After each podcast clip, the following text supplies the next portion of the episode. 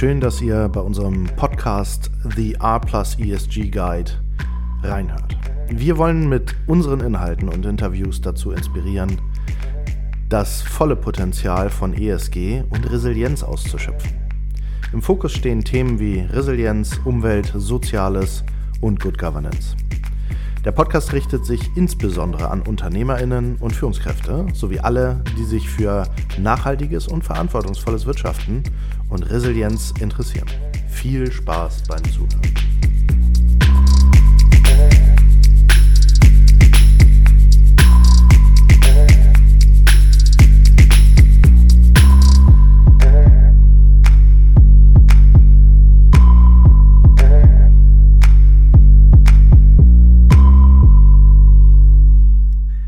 Hallo, in äh, unserer neuen Folge von The R Plus ESG Guide Shaving Good Company begrüßen wir heute Helena Mager. Erstmal muss ich mich entschuldigen, meine Stimme ist ein bisschen kratzig.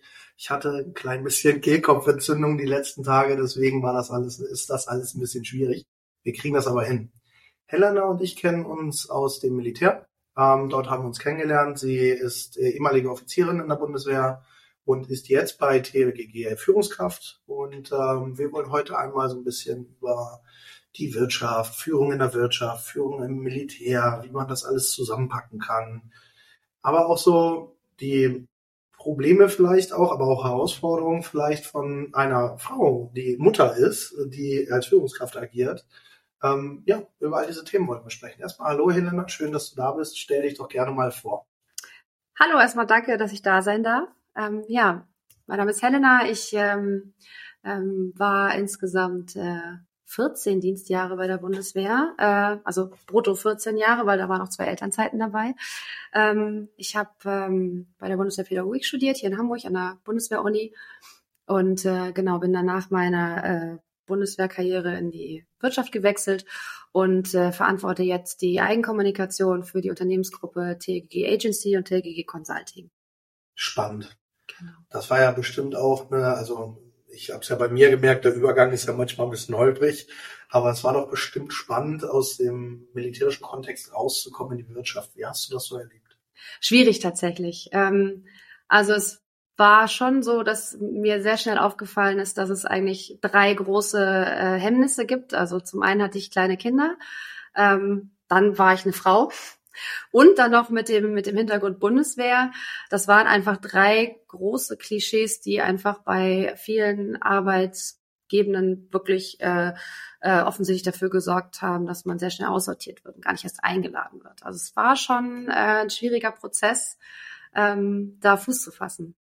Weil, also ich frage jetzt einfach ganz laienhaft nach, weil die Annahme besteht, dass äh, eine Frau, die aus dem Militär kommt und dann auch Mutter ist, nichts kann? Oder wie hast du das wahrgenommen? Oder weil du, weil dir zugeschrieben wurde, dass du keine Zeit hast oder was war das Thema? Ja, es war die Kombination, denke ich, aus ganz vielen Vorurteilen. Ich glaube, das kennt jede Frau, die einfach, äh, die, ja, jede, jede arbeitende Frau kennt das wahrscheinlich, dass man äh, ähm, da einfach Ressentiments begegnet und äh, gerade Mütter oder generell Eltern, glaube ich, da einfach ähm, so diesen Generalverdacht haben, oh, die fällt bestimmt aus, weil das Kind mal krank wird oder ähm, kann die Arbeitszeiten nicht leisten oder ne, so diese Kinderbetreuungsthemen.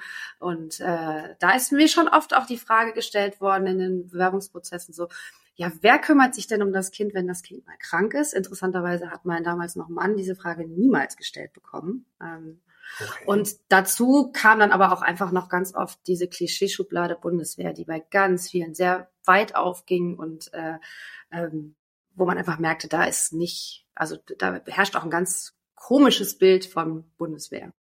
Okay, also auf das Thema Bild und Bundeswehr will ich gleich nochmal eingehen, mhm. aber erstmal würde mich tatsächlich noch interessieren, hm, wenn ich mir jetzt so das anhöre, was du erzählst, dann kommt bei mir so ein Bild von ein alter weißer Mann, in Anführungsstrichen, sitzt da und hat eine 100%ige Performance-Idee, die er im Grunde dir gegenüberstellt und sagt, das kannst du ja gar nicht leisten, weil Geschlecht, weil Mutter. Ist das tatsächlich das Bild oder waren das auch junge Recruiterinnen und Recruiter oder wie, wie hast du das wahrgenommen? War das wirklich ein alter weißer Mann? Jetzt mal blöd gefragt. nee, es waren tatsächlich gar nicht mal nur alte weiße Männer. Ähm, und an der Stelle nichts gegen alte weiße Männer, weil die bringen ja auch ganz viele mit, was, ne? Junge, nicht weiße Frauen vielleicht nicht mitbringen. Ähm, aber ähm, also da waren tatsächlich auch äh, Frauen dabei und ähm, das eine Mal war es tatsächlich die Gleichstellungsbeauftragte in der interviewenden Runde, ähm, die äh, mit den übelsten Bundeswehrklischees um die Ecke kamen. Also mit Fragen wie, ähm, ja, Sie haben ja an der Bundeswehr-Uni studiert, das ist ja gar keine richtige Uni. Haben Sie überhaupt einen richtigen Abschluss? Oder, ah, Sie waren ja bei der Bundeswehr, ähm, die trinken doch da alle so viel Alkohol, haben Sie ein Alkoholproblem? Ähm, das war wirklich, wirklich absurd. Also das war ähm, schon an der Grenze, dass ich dachte, es ist jetzt das ist eine Satire-Geschichte, will sie mich aus der Reserve locken, aber das war tatsächlich ernst gemeint. Das ist unfassbar. Das ist übrigens der Grund, warum ich mich äh, genau bei vier Firmen beworben habe und nach der vierten Bewerbung habe ich gesagt, auf gar keinen Fall mache ich das. Auf gar keinen Fall. Das ist mir einfach alles viel zu anstrengend und viel zu, also nicht anstrengend, aber tatsächlich komisch hier draußen. Aber ähm, kommen wir nochmal zurück so auf die Unterschiede zwischen Wirtschaft und Militär, weil das hattest du ja auch mhm. gerade in dem, was du gesagt hast, noch so ein bisschen durchblicken lassen, dass es da unterschiedliche Sichtweisen gibt. Wie hast du denn vielleicht kannst du nochmal so in die Retrospektive gehen, die Wirtschaft wahrgenommen, als du ausgeschieden bist? War die irgendwie das Böse da draußen, das Große, das Unbekannte? Oder wenn du dich daran erinnerst, konntest du damit schon irgendwie greifbarer umgehen? Oder wie hast du dich da auch vorbereitet? Mm, also das Böse da draußen bestimmt nicht, aber schon eine Unbekannte auf jeden Fall, ähm, weil man ist als Soldat ja schon sehr in seinem Kosmos unterwegs über viele Jahre. Ähm, dadurch, dass ich aber viele Freunde und, und Familie einfach auch hatte, die, die in der Wirtschaft unterwegs waren, kriegt man ja auch viel mit. Also wenn man nicht völlig blind ist, nicht blind durch die Gegend geht, dann kriegt man ja auch einfach viel mit. Aber das war schon eine Hürde zu sagen, so ich wechsle jetzt die Welten. Ähm, ähm, einfach auch, weil man als Soldat oder Soldatin einfach ja Dinge auch nicht gelernt hat. Nämlich sowas wie wie verhandle ich eigentlich ein Gehalt? Also mit welcher Vorstellung gehe ich überhaupt in ein Gespräch rein? Was ist angemessen? Ähm, also solche, solche Dinge, die, die hat man nicht gelernt. So, das gehört einfach zu dem Repertoire, was man nicht hat, wenn man ähm, die, die Streitkräfte verlässt. Mhm. Ähm, insofern war das schon, also ich habe es schon als Herausforderung wahrgenommen, aber als schaffbare und auch total spannende Herausforderung. Jetzt sind ja, also das Militär ist ja so ein eigener Kosmos, hattest du ja auch schon gesagt. Ähm, da gibt es ja kann ich mir vorstellen, ich habe das aus einer männlichen Perspektive mhm. betrachtet, alles immer. Ich habe keine Kinder, ich äh, war in der Bundeswehrzeit zwar immer in Beziehung, aber ich hatte irgendwie nicht die Probleme, mhm. die Eltern vielleicht haben mhm. oder tatsächlich auch Frauen.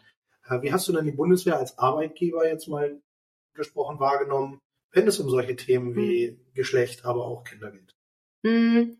Geschlecht immer extrem positiv, weil tatsächlich habe ich es in den meisten Fällen so wahrgenommen, dass das einfach niemand interessiert. Es interessiert der Dienstgrad und das, was du machst, was du kannst.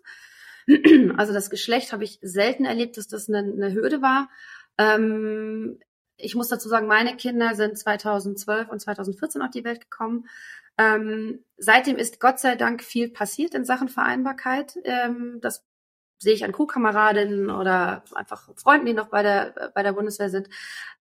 Damals war das nicht so. Ähm, und das war auch ein Grund, warum ich die Bundeswehr tatsächlich verlassen habe, weil viele Dinge einfach extrem unflexibel waren, extrem nicht vereinbar. Ähm, so Dinge, dass ich kurz vor Ablauf meiner Dienstzeit ähm, hatte ich gebeten, ich würde gerne in einer in eine Teilzeitstelle zurückkommen, wenn es irgendwie möglich ist. Ich hatte damals oder habe in Hamburg gewohnt und hatte auch einen Kita-Platz in Hamburg für meinen Sohn und ähm, drei Wochen vor Dienstantritt, nachdem ich mehrfach aktiv selber nachfragen musste, ähm, äh, kriegte ich dann die Antwort, ja, wir haben eine wunderschöne Teilzeitstelle für Sie in Rostock. So, und ähm, ähm, ja, das äh, ne, ist, äh, wenn man eine Restdienstzeit von unter einem Jahr hat, möchte man nicht seinen kompletten Lebensmittelpunkt äh, nach Rostock für eine Teilzeitstelle verlegen, wenn man in Hamburg einen Kita-Platz hat.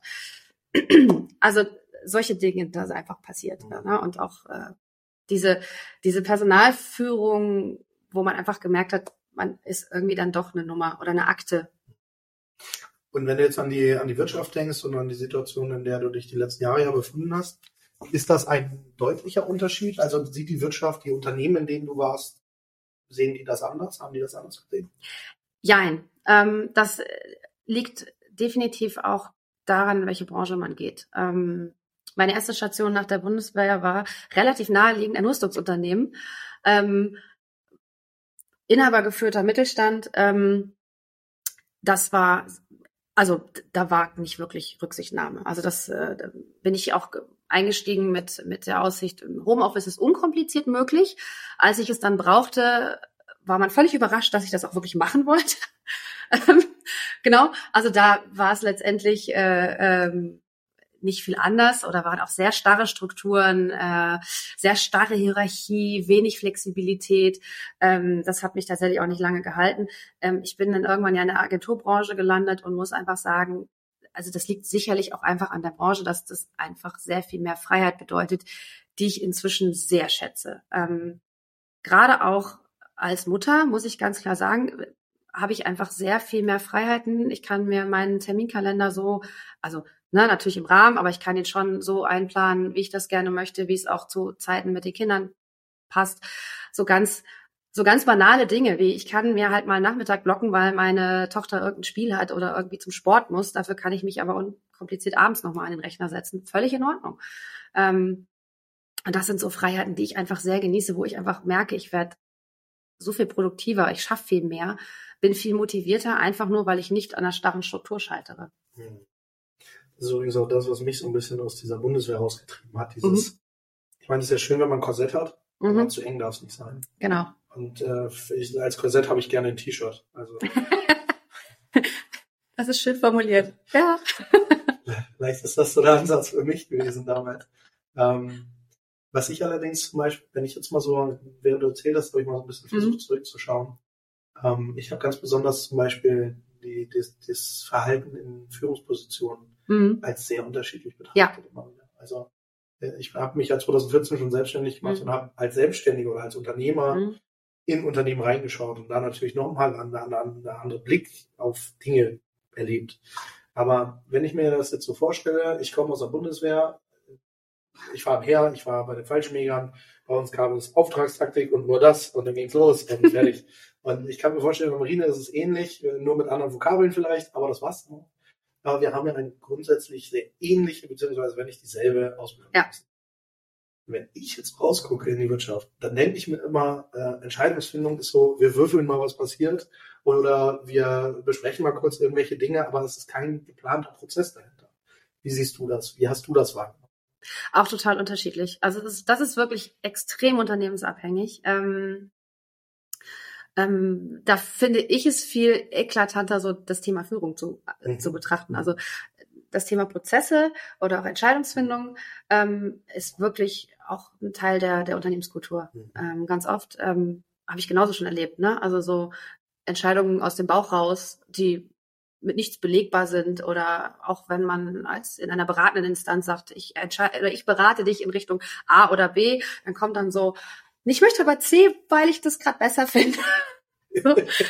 Habe ich genauso erlebt. Ich habe es aber auch einfach schon sehr anders erlebt, ne? dass es einfach sehr faktenbasiert war oder sehr abgewogen, sehr, sehr, sehr, sehr kluge Entscheidungen, sehr wohl überlegt werden. Ähm, aber da finde ich das Thema Führung tatsächlich wesentlich eklatanter. Ähm, ähm, dass ich äh, da einfach die größten Unterschiede auch merke, dass wir durch unsere Sozialisation, unsere, unsere Ausbildung bei der Bundeswehr einfach Führung ja viel früher und, und auch mit viel mehr Spielraum zum Ausprobieren gelernt haben und einfach auch viel, mit viel mehr Haltung dahinter. Und äh, das ist einfach Führungskräften, die in der zivilen Wirtschaft groß, groß werden, sage ich jetzt mal, ähm, das auch sehr unterschiedlich ist. Also es gibt Unternehmen, die da unglaublich viel Wert drauf legen, die haben dann große Führungskräfteprogramme. Da ist es sicherlich nicht so. Aber gerade kleinere Unternehmen, wo ich das auch so erlebt habe, da kommen Menschen in Führungspositionen, die landen da so aufgrund von Werdegang und müssen dann plötzlich Menschen führen, haben das aber nie gelernt. Ähm, das finde ich tatsächlich viel schwieriger. Hm, das stimmt. Das sind ja auch zwei Ebenen am Ende ja. des Tages, die allerdings sehr, sehr nah beieinander liegen. Ja weil ja die Kultur eines Entscheidungsfindungsprozesses mhm. ja sehr große Auswirkungen auf das, äh, genau. äh, die, die, das Leadership-Mindset hat. Mhm. Und andersrum genauso. Ja. Diese zwei Dinge sind ja sehr, sehr nah beieinander. Zumindest das ist äh, das, was wir in unseren Projekten immer machen. Ja, genau. Hm, wenn wir jetzt mal so, oder wenn wir jetzt mal so ein bisschen darüber sprechen, ähm, was du aus dem Militär vielleicht mitnehmen konntest und anwenden konntest mhm. in Führungspositionen in mhm. der Wirtschaft was wären das so? Was, was wären so, ich sag mal, die Top 5 deiner äh, Key Takeaways ja. oder wie auch immer man das nennen möchte. Ich weiß nicht, ob ich auf, auf Top 5 komme tatsächlich, aber äh, auf jeden Fall ganz klar Auftragstaktik, also Film- und Auftragstaktik. Auftragstaktik. Ähm, ich, ich hasse Micromanagement. Ich finde nichts schlimmer und auch für Mitarbeitende fürchterlicher als Micromanagement. Äh, entweder vertraue ich denen oder ich vertraue ihnen nicht. Ähm, und wenn ich denen vertraue, dann gebe ich denen einen Auftrag, sage, das ist das Ziel, so möchte ich es haben, wie du da hinkommst, mach. Ähm, und ähm, auf jeden Fall das Haltungsthema. Ich finde, es ist unglaublich wichtig, eine Haltung zu haben, also einmal selber, aber die auch zu transportieren und auch von Mitarbeitenden eine Haltung, also zumindest eine Haltung zu erwarten zu, zu Themen. Ähm, die muss, das muss nicht meine Haltung sein, aber ich möchte, dass Menschen eine Haltung haben.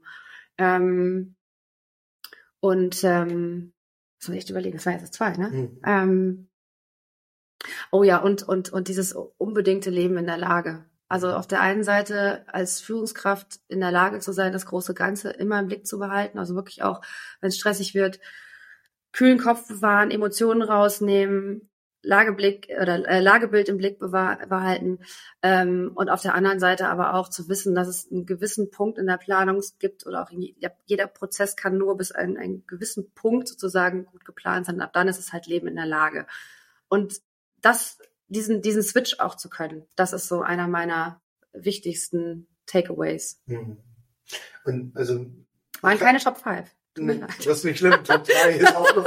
Nein, aber ähm, weil, weil ich sehe das ja. exakt genauso, weil ja. das sind so auch meine Sichtweisen auf diese Thematik, weil ich mir denke, ähm, das Führen mit Auftrag, das ist ja im Grunde eine Philosophie, die in uns reingeprägt wurde. Ja. Das Bereitstellen von Ressourcen, das Vorgaben von Zielen in einer bestimmten Form sogar, also ne? mhm. ähm, das Durchlaufen eines entsprechenden Entscheidungsfindungsprozesses dazu und dann aber auch diese, diese ähm, ja, es ist ja keine Fehlerkultur, sondern es ist die, die Vertrauenskultur, so habe ich das mal mhm. bezeichnet, innerhalb der Bundeswehr.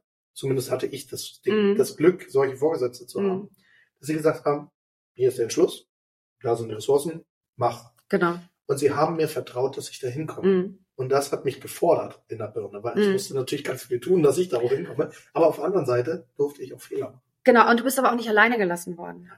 Das heißt, ähm, also so war das zumindest bei mir bei der Marine so, dass ich diesen Auftrag hatte, auch schon als, ich sag mal, kleiner Leutnant schon oder als, als ne, noch nicht so lang dabei seiende Soldatin. Ähm, du hast, dir ist immer vertraut worden, du hast den Auftrag bekommen ähm, und hast es auch nach bestem Wissen und Gewissen gemacht und umgesetzt, aber du hattest immer jemand an der Seite. Das ist also dieses, dieses Mentor, Tutor, Coach-Prinzip ist ja implizit gewesen. So, das heißt, du hattest immer die Chance, wenn es gar nicht mehr ging, immer jemanden zu fragen, ob es ein Vorgesetzten war, ob es ein Kameraden war. Meistens war aber aufgrund der Hierarchie ja vorgegeben, dass dein Vorgesetzter durchaus auch dafür da ist, nicht nur einzugreifen, aber eben auch zu unterstützen. So, das heißt, du hattest immer so eine gewisse, will ich nicht sagen Fallback-Position, aber zumindest immer so eine Rückendeckung, dass du wusstest, okay, da kriege ich Hilfe. Ich, wenn was ist, kann ich fragen. Genau, ich, wenn was ist, kann ich auch mal fragen. Absolut. Und ähm, du hattest ja gesagt, auch dieses, äh, da gibt es ja so ein, so ein Zitat, ähm, jeder Plan hält bis zur ersten Feindberührung. Ähm, das ist ja im Grunde die Übertragung auf, wir machen uns einen ja. schönen Plan, haben ja. den Schluss und dann irgendwann leben in der Lage. Ja. Ähm, das ist ja genau das Thema, was wir im Grunde in den letzten zehn Jahren sehr deutlich in der Wirtschaft sehen. Also dieses, dieses äh, viel beschworene VUCA-Umfeld, mhm. ja, VUCA, volatil, unsicher, komplex und ambiguous, also wandelbar. Mhm. Und auch diese Bezeichnung eines, eines Umfeldes kommt ja aus dem Militär. Ist ja bezeichnet. Ja. ja. So, ja, ne? also wir bezeichnen die Wirtschaft mit einem militärischen Akronym, aber egal. Ähm, das Spannende ist ja, dass genau diese, dieses Leben in der Lage ja genau die militärischen Führungskräfte wirklich ausmacht. Mhm. Weil sie wirklich darauf getrimmt werden zu sagen, okay, ich mache mir einen tollen Plan und wenn es dann klappt, dann klappt es und wenn es nicht klappt, dann mache ich was anderes. Aber ich weiß trotzdem, was ich tue, genau. Follow the rules. Ja, und, genau. Äh, ich, ich nutze das, was ich an Kompetenzen habe und an, an Mitteln und Ressourcen, um trotzdem mein Ziel zu haben. Genau. Und das ist ja die große Stärke. Mhm. Ich sehe zum Beispiel in der Wirtschaft wird immer danach geschrien, wir brauchen Führungskräfte, die VUCA-resistent sind und was weiß ich nicht was, aber irgendwie passiert da nichts, oder? Ja, ich glaube, weil, weil du kannst noch so toll an deinen Führungsprinzipien arbeiten. Ich sehe das immer, ich bin ja eigentlich prinzipiell ein großer Fan von LinkedIn, aber ähm, da häufen sich ja die ganzen Coaches und die Führungscoaches und so weiter, Leadership und so weiter und so weiter. Und ähm, ich glaube, du kannst super deine Führungskompetenzen ausbauen, aber du musst da bei der Selbstführung anfangen. Mhm. Das heißt, wenn du, also erstmal fängst du bitte bei dir an und überlegst, okay, wie habe ich mich eigentlich selber im Griff? So ist ja schön, wenn ich anderen sagen kann, wo sie hin sollen, aber das kann ich auch nur, wenn ich also das hat ja was mit Vorbild auch zu tun, ne? Und und einer Selbstorganisation und ich meine, wenn du wenn du wenn du ein Vorgesetzte bist oder Vorgesetzter und ähm, bist selber total verplant, total lost in the process sozusagen, wie willst du führen? Das funktioniert ja nicht. So, das heißt immer ehrlich ist der Kern des Ganzen immer erstmal ein Selbstführungsthema hat für mich vor allem etwas mit diesem, mit diesem militärischen Bild Führen durch Vorbild zu tun. Mhm. Denn ähm, ich übertrage das mal, wenn man zum Beispiel in einem Unternehmen ein Tool einführt und der Vorstand ist nicht ja. Vorreiter, ja. sondern sagt, macht ihr mal alle, wir schreiben ja. weiter mit Papier und Zettel. Ja. Wir wollen aber eigentlich alles digital machen. Ja. Dann ist es schon, dann ist es schon fehlgeschlagen. Ja. Dann brauche ich es gar nicht machen. Genau. Dann brauche ich SAP nicht einführen, wenn der Vorstand SAP nicht nutzt. Nee. Und das ist die große Problematik, die ich immer wieder sehe. Das, deswegen dieses, dieses, dieses eine Bild, das äh, äh, wäre zum Beispiel eines meiner Top Ten, ähm, führen durch Vorbild. Definitiv. Was, weil das ist eine so starke psychologische Funktion. Ja. ja? Kinder lernen durch ja. Nachbarn. Ja. Menschen lernen und äh, interagieren durch ja. Nachmachen. Ja. Aber das ist, das ist gut. Nicht nur führen durch Vorbild, sondern auch äh, ähm, die, die Fürsorgeaufgabe die du, die du als militärische Führungs- oder als ja, militärische Führungskraft ja, hast einfach. Du hast ja eine, eine ganz starke Fürsorgeaufgabe für deine unterstellten Soldatinnen und Soldaten. Das hat man auf den ersten Blick in der Wirtschaft ja nicht. So, mhm. das steht in keiner Stellenbeschreibung. Mhm. Aber ähm, ich meine, das Thema Mental Health wird immer größer. Also es wird immer aktueller in den letzten Jahren, was gut und wichtig ist. Und ähm, ich finde, dass, auch das hat auf der einen Seite ja was mit, mit, mit Vorbild zu tun. Also bin ich in der Lage, selber mal als Führungskraft zu sagen, Leute, mir geht's heute echt nicht gut. Ähm, ich bin heute entweder nur zu 50 Prozent ansprechbar oder ich nehme mich mal einen Tag raus. Mir geht's nicht gut. Gar nicht mal, ich bin krank, sondern einfach ein, mich belastet gerade irgendwas. Die Frage, ob du das jetzt, ob du so offen sein willst, das teilst mit deinem unterstellten Bereich oder eben nicht, ist ja sehr persönlich. Kann man machen, muss man nicht. Ähm, aber einfach sich trauen zu können, das, also einmal das auszusprechen und auf der anderen Seite aber auch zu wissen, ich als Vorgesetzte habe halt auch eine gewisse Fürsorgepflicht, äh, also keine Fürsorgepflicht in dem Sinne, aber zumindest sollte ich als gute zivile Führungskraft dennoch an, an, an, die, an den Punkt der Fürsorge denken. Ne? Frage ich vielleicht mal eine Mitarbeiterin, die einfach seit drei Tagen im morgendlichen Check-in echt die Ohren hängen lässt ping ich die vielleicht mal parallel an und sag, sag mal, ist alles okay bei dir? Wie geht's denn dir? So, zumindest das Gesprächsangebot zu machen. Haben wir zum Beispiel eine schöne Kultur entwickelt bei uns. Wir haben jeden Tag eine kurze Besprechung, mhm. Check-in, Scrum-Meeting, wie auch mhm. immer man das nennen möchte. Bei uns heißt es klassisch militärisch Morgenlage. Selbstverständlich, wie auch Selbstverständlich. Äh, bleib bei deinen Begriffen, das ist einfacher, ja. Also, ähm, und da machen wir tatsächlich, die eine Frage ist, und das ist entweder die erste oder die letzte, oder mhm. eine von den vier Fragen ist, wie geht es mir? Ja. Und ähm, am Anfang haben mich alle dafür belächelt und gesagt, ja, wie geht es mir? Mir geht's gut, selbstverständlich geht's mir gut. Und in dem Moment, wo es mir dann irgendwann mal schlecht ging und ich habe es gesagt, mhm. ähm, veränderte sich diese, mhm. die Antwort auf die Frage auch, mhm. weil auch da wieder dieses Zusammenwirken mhm. aus ne, Fürsorge, mhm. ich möchte wissen, wie es genau. Menschen geht und auf der anderen Seite führen mit ja. Vorbild. Ähm, das griff so richtig schön ineinander. Das hat mhm. man richtig gemerkt, weil in dem Moment war allen klar so, okay, der meint das wirklich ernst. Ja. Wir sollen da wirklich ernst oder ehrlich drauf angehen. Mhm. Das ist übrigens auch eine Frage. Wir haben ja viel mehr im Militär gemacht in, in den letzten Jahren. Immer wenn es um gutes Führen im Militär ging, habe ich immer die Frage gestellt, würden Sie Ihrem Kommandeur die Frage stellen, wie geht es Ihnen? Und alle haben immer gesagt, nein, auf gar keinen Fall. Aber ja, warum denn nicht? Ich bin, ich bin Oberstabsgefreiter, es gehört sich nicht. Ja. Ich immer sage, aber warum? Warum denn nicht? Das ist ein Mensch. Ja.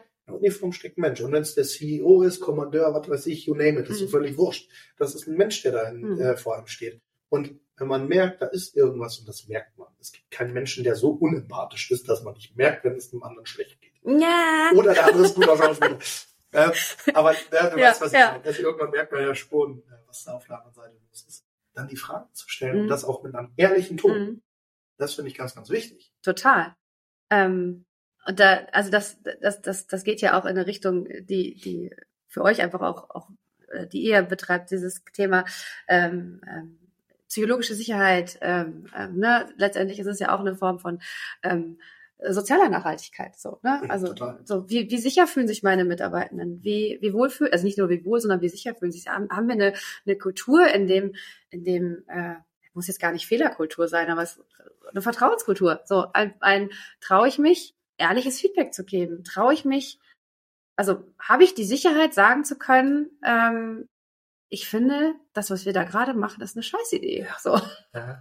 ne? Ja. Ähm, oder äh, also das, was ich mir als Vorgesetzte immer wünsche, ist natürlich, ich halte das für eine Scheißidee, aber das ist eine bessere. So, das ist ja das, was ich, was ich dann möchte. Es ist ja eigentlich, ist es ein, natürlich sag mir gerne, was du doof findest, aber im Idealfall kommst du auch mit einem besseren Vorschlag um die Ecke. Lösungsorientiertes ja, genau. Handeln ist genau. das des Tages, gebe ich dir vollkommen recht. Ich habe da noch ein gutes Beispiel für. Hm, wir wurden, ich wurde mal angegriffen von einem Unternehmer, der sagte, Jan, wir hatten hier eine Unternehmensbefragung, also unsere Mitarbeitenden wurden befragt und in, er hatte so 60, 70 Mitarbeiter. Mhm. Und bei 20 äh, Befragungsbögen stand äh, bei der allgemeinen Thematik drunter, es herrscht ein Klima der Angst. Bei 20 von 60. Da sagt er, Jan, wir müssen irgendwas tun. Irgendwas läuft hier gerade ganz fürchterlich schief. Und ähm, dann sind wir in das Unternehmen gekommen und haben tatsächlich, also ich wurde quasi in Anführungsstrichen eingestellt, als neuer Mitarbeiter mhm. vorgestellt und habe mir das mal so eine Woche da angeguckt. Das war sehr spannend. Es war er, er selbst. Mhm. Er selbst hat als, als CEO quasi wie ein hoher Herrscher mhm. über sein Unternehmen getront und hat ein Klima der Angst geschaffen, was am Ende dazu geführt hat, dass die Personalfluktuation hoch war. Ja. Keine Performance. Alle Menschen haben nur gedacht, oh mein Gott, wenn ich irgendwas sage, werde ich ja. gefeuert. Ähm, und das war total krass zu sehen. Und als ich ihm das dann gesagt habe, so nach einer Woche so, du, mir ist vollkommen klar, woher das kommt, weil das bist du. Mhm. Ähm, da ist es, äh, da, da, da musste er echt mit sich ringen. Da ist er mhm. furchtbar böse geworden mit mir, weil er dachte, ich will ihn verarschen. Eigentlich nicht. Dann habe ich ihm kurz erklärt und auch mal mhm. ein paar Videomitschnitte gezeigt und so. Mhm. Manchmal merkt man das gar nicht, wie toxisch man selber ist. Mhm. Und das ist manchmal echt schwierig. Das ist, das ist auch schwierig tatsächlich. Und äh, das ist auch, glaube ich, gar nicht, gar nicht einfach, dagegen zu wirken. Hm. Ja, vor allem, das hat ja auch was mit ja. Reflexion zu tun. Total.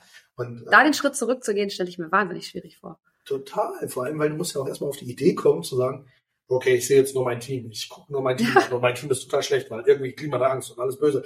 Und am Ende guckt man, man, man, man guckt ja gar nicht in den Spiegel. Nein, es ist, es ist, ja, ich stelle mir das hart vor, die Erkenntnis. Und das auch gesagt zu bekommen, schmerzhaft. Das ist wie ein Schlag ins Gesicht. Ja. Schmerzhaft am Ende konnten wir mit ganz viel, ja, es war so eine Mischung aus Beratung und Coaching im Grunde. Mhm. Also ihn haben wir ganz viel gecoacht, aber auf der anderen Seite haben wir auch nochmal andere Strukturen geschaffen. Mhm. Mussten dann auch so ein bisschen Personal freisetzen, mhm. weil da waren die Fronten verhärtet, das ging mhm. nicht mehr, die wollten aber nicht weg, die haben wir also so ein Übergangsmodell der anderen Firmen vermittelt. Da hat er sich auch noch sehr, sehr stark gemacht und witzigerweise sind Großteil davon irgendwann nach drei Jahren wiedergekommen mhm. und haben gesagt, nee, wir wollen wieder zu euch zurück, weil es hat sich so viel verändert, alles gut. Ähm, das, man, manchmal braucht man so den Blick von außen, ja. ich, um gerade um solche Dinge zu lösen. Arbeitet ihr bei sowas eigentlich mit äh, Mediation auch? Wir, also wir haben zwei Mediatoren, die wir mhm. nutzen, wenn es mhm. äh, notwendig sein sollte, mhm. aber in fast allen Fällen bisher mhm. konnten wir das. Wir sind ja alles systemische Coaches mhm. und äh, wir können das über Coaching sehr, sehr mhm. häufig ausarbeiten. Okay. Aber Mediation ist ein ja. absolutes Thema. Ja, total. Und, Gott sei Dank. Ja. Gott sei Dank. Hätte man uns beiden vor 20 Jahren gesagt, Mensch, systemisches Coaching, hätten wir wahrscheinlich gesagt so, hä? hä? Was? Was, soll ich essen? Ja. Ja, aber das, das finde ich ganz spannend. Das ist, äh, äh habe ich neulich auch mit, mit dem ehemaligen Kameran drüber ja. gesprochen, ähm, der in einem ähnlichen Bereich ist unterwegs ist wie ich. Äh, ähm, das, der sagte auch, hättest du dir damals vorstellen können, dass wir so ein Gespräch führen? Und ich habe gesagt, im Leben nicht. Aber das ist halt wenn du so in der einen Welt unterwegs bist, ne, dann, dann, dann ähm, äh, hast du den Blick gar nicht für andere, für andere Themen. Das ist wieder was, wo ich sehr dankbar bin über meinen Wechsel in die freie Wirtschaft. Okay, weil er dir nochmal eine ganz andere Blickwinkel ja. Okay. Ja. Und ich merke das jetzt tatsächlich. Ich habe jetzt gerade vor ja, Anfang Mai habe ich eine, eine Reservedienstleistung gemacht. Ähm, für sechs Tage. Ähm, und ich mache das total gerne. Äh, ich bin inzwischen auch wieder beorderte Reservistin. Ähm, ja, genau. Ich mache das wahnsinnig gerne. Mir macht das, also mir macht das großen Spaß. Äh, und ein Benefit ist tatsächlich jedes Mal wieder so ein echter Reality-Check, ne? Dass du klar, du verlässt dein eigenes Hamsterrad mal, machst mal was ganz anderes. Ich sag mal so, andere machen bezahlte Incentives. Ich mache dann mal eine Reservedienstleistung. Der Effekt ist der gleiche, glaube ich, oder sehr ähnlich. Ähm, aber dass du einfach mal wieder kurz gegenchecken kannst, wo, wo bin ich eigentlich unterwegs? Ich, ich muss ganz dringend mal meine Bubble verlassen. Ne? Mhm. Ähm, das ist schon äh, ja, ist mega spannend, ne? Total spannend, ne? Ja, ich, ich merke das auch immer. Ich übe auch noch, ich bin auch geordneter Reservist. Uh. Ähm, und ähm, für, für mich ist das immer tatsächlich einmal im Grunde Handy und Computer ausschalten mhm. und mit, mit beiden Füßen quasi in ein anderes Leben gehen. Ja. Und zwar in mein altes Leben. Mhm. Und das ist unglaublich spannend zu sehen, weil man, wenn ich daraus zurückkomme, mein Kopf wieder voll ist mit Ideen. Ja und auf einmal so ein Blumenstrauß vom, vom Ding da ist, wo ich sage, okay, dann, das, jetzt müssen wir hier, da, was weiß ich. Mhm. Also die besten Ideen entstehen aus Reservedienstleistungen, muss ich sagen. Ja, oder auch, auch so Sachen, die man plötzlich wieder neu einordnet. Also ich, ich, ich bin grundsätzlich immer so, so, so ein Typ, ich denke immer so, ah, da geht noch mehr und da kannst du noch besser werden und dann kannst du da noch mal und da noch mal. Ich bin echt nie zufrieden. Okay. Ähm, und äh, wenn ich dann mal kurz dieses Hamsterrad verlasse oder meine normale Arbeitswelt verlasse, dass ich dann feststelle, so, wow, es gibt ganz viele Menschen, die haben von meinen Themen Kommunikation, PR und so weiter noch nicht mal ansatzweise was gehört. So, und finden das, also, dass dann da oft Feedback kommt, so, wow, so, das kannst du, das weißt du und so weiter. Man, das, das, für mich ist es manchmal ganz heilsam, so ein bisschen von diesem ewigen Optimierungszwang so runterzukommen und auch mhm. mal zu, und auch vielleicht auch mal festzustellen, vielleicht ist es doch gar nicht, also vielleicht ist es schon ganz okay, was du hier so machst. Ähm, oder aber auf der anderen Seite natürlich genauso, ne? Einfach auch mal festzustellen, wow, von irgendeinem Thema habe ich überhaupt keine Ahnung, da habe ich mich noch nie mit befasst. Mach ich jetzt mal. Ja, spannend. Total. Gibt es eigentlich Situationen, in denen du das Militär vermisst? Also Strukturen, Menschen ist klar, mm. Menschen denkt man, aber so das Militär an sich? Tatsächlich immer weniger. Ähm, am Anfang habe ich mir wirklich die ein oder andere blutige Nase geholt beim Einleben in, äh, in die Wirtschaft. So der Klassiker, man schreibt aus meiner oder ich habe aus meiner Sicht eine völlig sachliche E-Mail geschrieben, kriegte zehn Sekunden später einen Anruf mit, habe ich dir was getan? Okay. Und ja, also man hat einfach ein, ist ein anderes Wording gewöhnt und ich musste mich etwas da, also da einfach umgewöhnen. Ähm, und ähm, inzwischen gibt es, also wenn überhaupt ganz selten mal den Moment, äh, dass ich mich, also gerade wenn, wenn, wenn einfach Prozesse lange dauern oder wenn man das Gefühl hat, man verzettelt sich oder ähm, das, äh, da wünsche ich mir manchmal also so diese Situation zurück, du hast irgendwie Dinge zu tun und du stehst da mit deiner Liste an To-Dos und sagst so, du machst das, du machst das, du machst das. Bis heute Abend möchte ich eine Rückmeldung. Das geht natürlich nicht so. Ähm, in meiner Welt geht das nicht, was auch, was auch total in Ordnung ja. ist. Also ich habe mich da inzwischen auch gut eingelebt. Ich kann damit, aber es gibt tatsächlich so Situationen, wo ich manchmal denke, oh, jetzt möchte ich einmal kurz so die Aufträge verteilen und morgen habe ich Ergebnisse. Kurze Befehlsausgabe. Ja, kurze Befehlsausgabe. Genau. Ja, ja also die Momente habe ich auch, aber tatsächlich, dass ich jetzt sagen würde, ich vermisse es, das wird wirklich weniger. Ähm, einfach, weil ich für mich die Benefits ja, die überwiegen für mich inzwischen. Also ich finde zum Beispiel diese, diese Verbindung aus diesen zwei Welten unglaublich cool. Ich habe ja beim Digitalforum Führen mal mitgemacht. Mhm.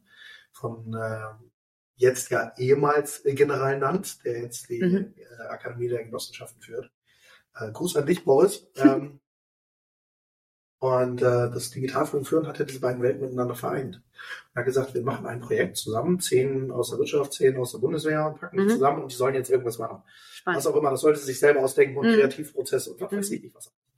Und das hat bei mir echt, das hat bei mir unglaublich viele Synapsen mhm. verbunden, weil ich festgestellt habe, erstens, ich bin irgendwie keine Alien, weil das, was wir am Projektmanagement lernen, das ist ein sehr schnelles, sehr effektives Projektmanagement. Mhm. Zweitens, ich kann führen. Mhm. Ganz, ganz viele außerhalb der Bundeswehr können das nicht. Drittens, ähm, ich bin sehr gut darauf vorbereitet, in einer sehr kranken verrückten, schnelllebigen Welt Ja. zu leben. Das kann ich und ich Mhm. kann da drin auch führen und ich kann da drin auch kreativ Mhm. sein und vor allem, und das ist das Spannendste, finde ich, ich kann unglaublich kreativ sein, wenn man mich lässt. Mhm. Und das ist etwas, wo ich sage, wow, so boom, da muss ich erstmal drauf klarkommen, dass das überhaupt geht. Und da bin ich erstmal unglaublich dankbar, dass ich die Chance hatte, aber auf der anderen Seite merke ich halt, ähm, dass mich das auch heute zum Beispiel als Unternehmer total trägt. Mhm. Diese, diese Erfahrungswelt und dieses Verstehen und Realisieren, Mhm.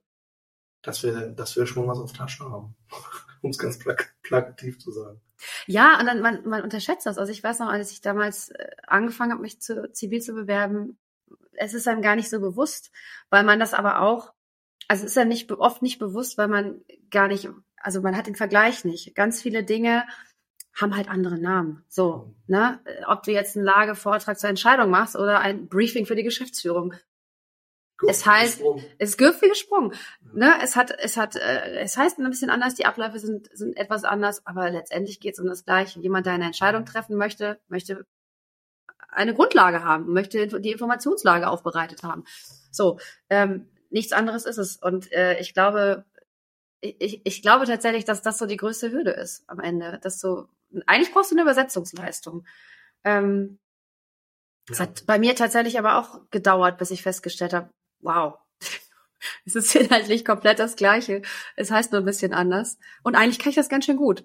Aber es fehlt dann so ein bisschen auch der Mut. Ne? Mhm. Das ist so ein bisschen, Ja. weil man oft aber auch das Feedback, also ich, es ging mir so, als ich oft das Feedback auch bekommen habe, so, ja, du warst ja nur bei der Bundeswehr.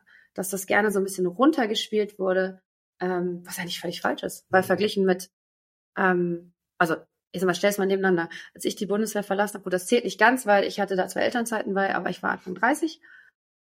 Ich erlebe jetzt viele, also Anfang 30, da hatte ich schon mehrere Führungsverwendungen hinter mir und ähm, ähm, habe Schiffe gefahren, habe Menschen geführt, ähm, eine Wachhälfte, die sind auch nicht gerade klein.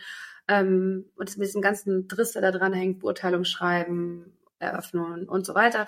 Ähm, und vergleich das mal mit jemandem Anfang 30. Ähm, da ist die Historie ganz anders, ne? Und auch der Erfahrungshintergrund ganz anders. Und dann ist vielleicht, viele studieren bis Mitte, Ende 20. Ähm, da, also eigentlich steht man da gar nicht schlecht da. Ja, und bei uns kommt ja noch ein Aspekt dazu, also äh, bei uns ehemaligen Soldatinnen und Soldaten, ähm, zum Beispiel Auslandseinsatz. Ja. Also mit, mit einer, mit einer echt krassen Erfahrung noch mal Hm, das vermischt, stimmt. Ähm, wo es um ein, ein Vielfaches mehr an Verantwortung geht. Früher haben wir gesagt, in der Wirtschaft geht es nur um Geld und genau so ist es. Es geht Ja. nur um Geld. Es geht um Geld. Wir sind, wir sind in, in Deutschland, gerade in Deutschland, unglaublich gut aufgestellt. Wir haben einen Sozialstaat, ja, wir haben einen tollen Arbeitsmarkt mittlerweile, einen Arbeitnehmermarkt, der äh, Arbeitnehmerinnen und Arbeitnehmern die Möglichkeit gibt, gut zu wählen, wenn Ja. man das denn möchte und wenn man sich halbwegs gut aufgestellt hat. Sicherlich ist auch das eingeschränkt in gewissen Bereichen, klar, keine Frage, man wird nicht allem gerecht mit so einer Aussage, das weiß ich, aber grundsätzlich ist es schon so, dass wir in Deutschland, im viertreichsten Land der Welt, mit einer unglaublich starken Wirtschaft, mit äh, tollen Unternehmen, mit innovativen Unternehmen, mit Technologie, mit all diesen Dingen. Wir sind gut aufgestellt. Und dieses, diese, diese Hängematte, die wird einem eigentlich gar nicht so bewusst. Man denkt, oh mein Gott, oh mein Hm. Gott, wenn das jetzt kaputt. Nein, es geht um Geld. Hm. Bei uns geht es um Menschenleben. Bei uns geht es um, Hm. Um nicht nur, nicht nur mein Leben, sondern im schlimmsten Fall, ja, ne, wenn ein Kompaniechef 150 oder Kompaniechefin 150 Menschen, die da dran hängen Hm. auf einmal. Und dahinter hinaus, wenn man seinen Auftrag nicht erfüllt, vielleicht auch als viele andere. Hm. Und das ist eine Dimension, die auf einmal den, den Fokus, finde ich, schärft. Ja, Auf ganz viele Dinge. das stimmt. Da hast du eine, mir eine Erfahrung voraus. Ähm, ich war nie im Einsatz, aber ähm, das ist es tatsächlich. So. Denn, äh, also, ich, auch dafür wird man belächelt, übrigens. Ja, Afghanistan, tolles Land gewesen, oder? Ja, tolles Land. Ganz tolles Land. Also, kann ich Ihnen sagen. Hab so viel- Landschaftlich so schön. Ja, Hm. tatsächlich. Ja, ja, ich aber sofort ist, wieder hinfahren. aber es ist, ach, es gibt schlauere Aussagen als diese. Ja. ähm, ich, ich belächle das immer und sage immer, ja, ich war ganz nett. Äh, anderes Thema. Ähm, aber die, äh, ich glaube, auch der Masse der Bevölkerung ist das ja gar nicht bewusst, was da für, eine, für, für einen Druck, für einen Verantwortungsdruck Mhm. für jeden Einzelnen, der Mhm. da ist. Und zwar egal, ob Führung oder nicht, das ist Mhm. völlig egal. Denn äh, am Ende des Tages ist ja auch immer die Frage, wofür geht man in Einsatz? Und in den allermeisten Fällen ist mein Buddy, der neben mir steht oder meine Kameradin, die mitkommt oder wie auch immer. Ähm, aber dieser, dieser Druck, dieser Verantwortungsdruck. Hm. Als Unternehmer jetzt kann ich so das so ein bisschen vergleichen, weil hm. Wenn wir keine Umsatzzahlen bringen, dann fallen Menschen in die soziale Hängematte. Hm. Okay. Hinkt ein bisschen. Hinkt ein bisschen. Hinkt ein bisschen. Ich aber ich weiß, worauf du hinaus willst. Ich will das auch nicht marginalisieren, ja. Aber es ist, äh, äh, man könnte unter Umständen sagen, dass da eine, ein ähnlicher Druck spürbar wird. Das ist ja auch mal eine eigene Erfahrungswelt, die man auch spürt. Ähm, ich kann aber tatsächlich sagen, ich bin, äh, mir ist das nicht egal, aber der Druck ist um ein Vielfaches geringer in der Wirtschaft. Mhm. Weil wir halt abgesichert sind, mhm. weil wir gut aufgestellt sind. Aber da bist du direkt bei einem weiteren Punkt, ähm, den, den ähm, ehemalige Soldatinnen und Soldaten mitbringen, ist einfach äh, Resilienz, eine ganz andere Resilienz. Eine persönliche Resilienz, ähm, einfach auch diese, diese, diese Fähigkeit zu erkennen, ich kann jetzt gerade nicht anders. Diese Situation gibt gerade nicht her, dass ich jetzt einknicke oder dass ich jetzt sage, oh, ich fühle mich heute aber nicht, ich gehe jetzt mal jetzt mal eine Pause. Es geht dann nicht so. Und es ist, äh, das ist ein zweischneidiges Schwert, habe ich auch schon festgestellt. Es ist, äh, man ist, also mir ging es so, ich war sehr darauf gepolt, dieses Durchhalten, Durchhalten um jeden Preis. Ähm, das war sicherlich auch äh, darin begründet, also ich bin 2001 ähm, in die Bundeswehr gegangen. Ich war der erste Jahrgang mit Frauen in der, in der normalen, ähm, also als Truppenoffizierleiter.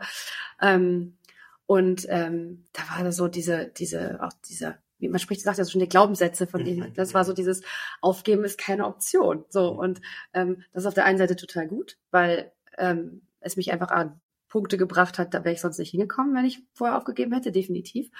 Aber jetzt sind wir wieder beim Thema Mental Health und psychologische Sicherheit und so weiter, ähm, führt auch dazu, dass man in so einer Situation oft auch kein Ende findet und ja. dann eben feststellt, wow, ähm, wenn der Körper schon eindeutige Stresssymptome zeigt, sollte man die irgendwann ernst nehmen, sonst passieren komische Dinge. Und ähm, ne, damit schließen wir so ein bisschen den, den, den, den Kreis wieder zum, zu dem anderen Thema. Ähm, wo ich aber auch sage, ja, da habe ich jetzt feinere Antennen. Also einmal für mich, aber auch für Mitarbeitende, wenn ich einfach merke, wow, der ist kurz vorm Umkippen, kurz vorm Burnout, kurz vorm, na, ne, man hat einfach gute Antennen.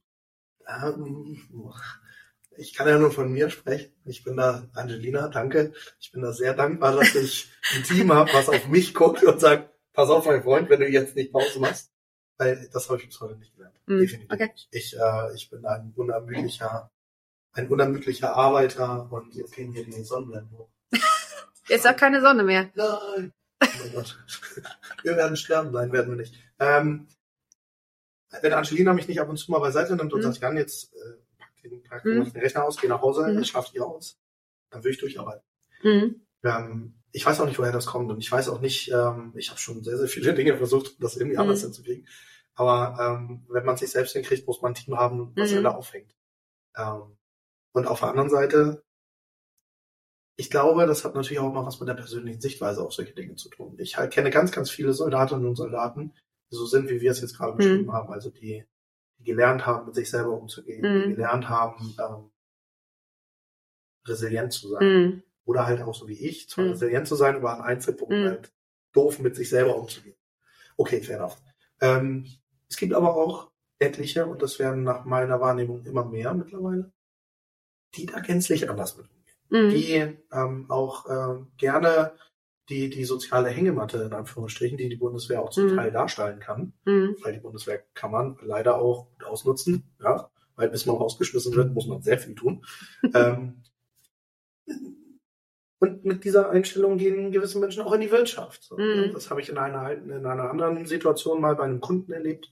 Da war das so, da hatten wir tatsächlich zwei, drei, die gesagt haben, so, oh, so richtig mit arbeiten, aber ich kann auch krank machen. Ähm, so Pareto, ne? Ich bin, mhm. ich bin die 80 Prozent. Mhm. Das ist schwierig. Mhm. Das ist schwierig. Und da kriege ich zum Beispiel einen totalen Heißbein. Mhm. Ja, ist, klar. Oh. Das ist, nee, das, das, klar, das ist, äh, also Gott sei Dank, ich habe das sehr selten nur erlebt und, und äh, ähm, tatsächlich ist bei mir so die Masse eher die eher der Typus, ähm, den du sagen musst, mach mal eine Pause.